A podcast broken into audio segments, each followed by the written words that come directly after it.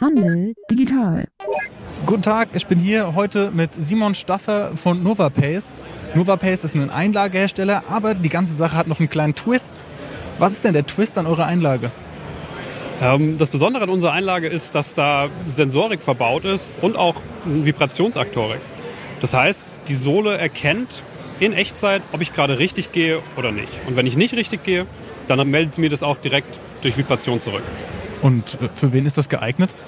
Im ersten Schritt geht es bei uns vor allem darum, Parkinson-Patienten zu helfen. Parkinson-Patienten haben häufig Gangprobleme im Alltag. Sie stürzen recht häufig, haben einen sehr unsicheren Gang. Und was wir da eben machen können, ist, dass wir sie darauf hinweisen, richtig zu gehen, beziehungsweise ihnen zurückmelden, wenn sie nicht richtig gehen, wenn sie fehlerhaft gehen. Das ist also ein Produkt mit einer gewissen Zielgruppe. Ihr habt also eine Idee gehabt, habt eine Marktlücke erkannt. Naja, jetzt braucht man auch ein bisschen Geld, nicht nur Fantasie, sondern auch Geld, um das umzusetzen. Irgendwelche Ratschläge, wo man das herkriegt als Gründer? Es ist natürlich äh, so das, das, das, große Thema immer, wie kommt man an Geld. Ähm, wir sind den Weg gegangen, dadurch, dass wir alle an der Uni studiert haben, über das Exist Gründerstipendium. Das heißt, wir haben uns ähm, darauf beworben. Das war Anfang, Anfang Mitte 2018, haben dann ab Mitte 2018 auch für ein Jahr dieses Gründerstipendium bekommen. Und das hat uns eben ermöglicht, dann auch ja, wirklich Geld in die Produktentwicklung zu stecken, selber das Produkt weiterzuentwickeln und ähm, auf den Stand zu bringen, wo wir jetzt sagen können, wir können jetzt in medizinische Studien gehen, können jetzt in Kooperationen gehen, um die Wirksamkeit in, auch in, in, Studien wirklich in, im großen Rahmen ähm, nachzuweisen. Und danach habt ihr noch weitere Entwicklungspläne? Aktuell fokussieren wir uns sehr stark auf das Produkt, schauen aber natürlich immer so ein bisschen rechts und links, was gibt es vielleicht für, ich nenne es mal, ohne, ohne es abwerten zu meinen, Abfallprodukte. Das heißt, äh, gibt, es, gibt es vielleicht Produkte, die aus unserer Entwicklung sich mehr oder weniger von selbst ergeben, dass die einfach nur nicht unsere Zielgruppe ansprechen. Das ist, denke ich, immer ganz wichtig, dass man da mal immer, immer die Augen offen hält. Kann man mit dem, was man sowieso entwickelt, vielleicht noch andere Zielgruppen oder andere, andere Märkte ansprechen, die man so gar nicht auf dem Schirm hat. Digital. Die Einlegesohle für Parkinson-Patienten, das übernimmt vielleicht auch in der Kommunikation dann die Krankenkasse oder die Ärzte vor Ort.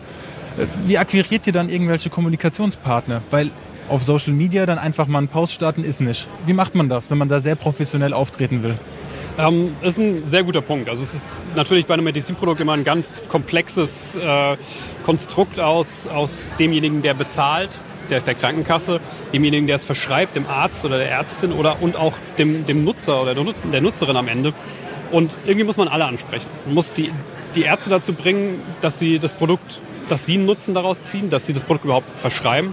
Man muss die, ähm, die, die Physios dazu bringen, das in die Therapie einzubinden. Man muss die Nutzer dazu bringen, das auch wirklich zu nutzen im Alltag. Und die Krankenkassen dazu bringen, das auch zu bezahlen. Da ist natürlich Marketing schwierig.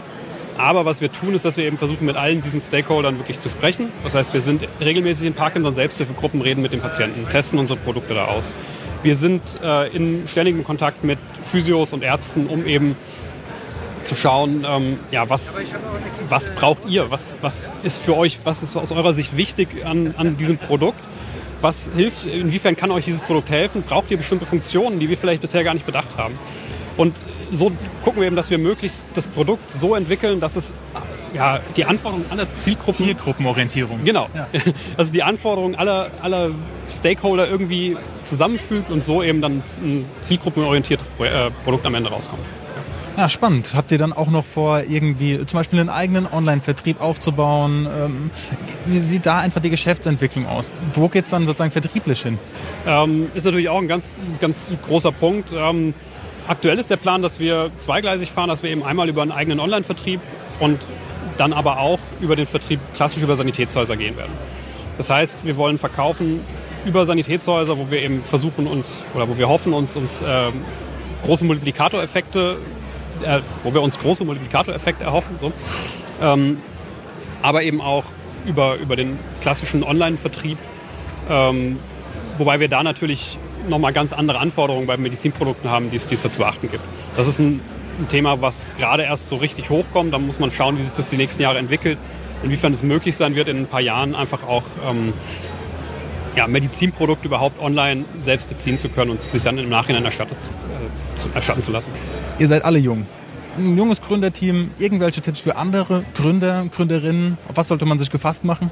Also Ich muss ganz klar sagen, es gibt natürlich etliche Tipps. Es kommt immer wieder das Gleiche. Vernetzt euch, sprecht mit allen Leuten um euch rum, ähm, sprecht mit anderen Gründern. Ähm, lasst euch coachen, ähm, das hilft. Aber man muss auch ein bisschen lernen, das, das einordnen zu können und sich nicht ähm, zu, also bis, man, man kann sich nicht bis zum, bis zum fertigen Produkt coachen lassen. Man muss auch selber daran arbeiten. Und das ist, denke ich, ganz wichtig. Ich glaube, was, was wir in, in unserer Gründerzeit bisher zu wenig gemacht haben und was, was ich jedem empfehlen würde, mehr zu tun, ist kleine Erfolge zu feiern. Das ist nämlich so, immer wenn man eine Kleinigkeit abgehakt hat, kommt die nächste. Und man sollte sich auch mal, nachdem man einen Haken wo drunter setzt, zusammensetzen und das Ganze feiern und ähm, sich nicht bei dem Zumachen des einen Buches direkt das nächste Buch wieder aufmachen. So. Vielen Dank dafür. NovaPace, die Einlage, die ein bisschen mehr kann. Dankeschön. Handel digital. Die Digitalisierungskampagne des Hessischen Handelsverbandes wird gefördert durch das Hessische Ministerium für Wirtschaft, Energie, Verkehr und Wohn und Digitales Hessen.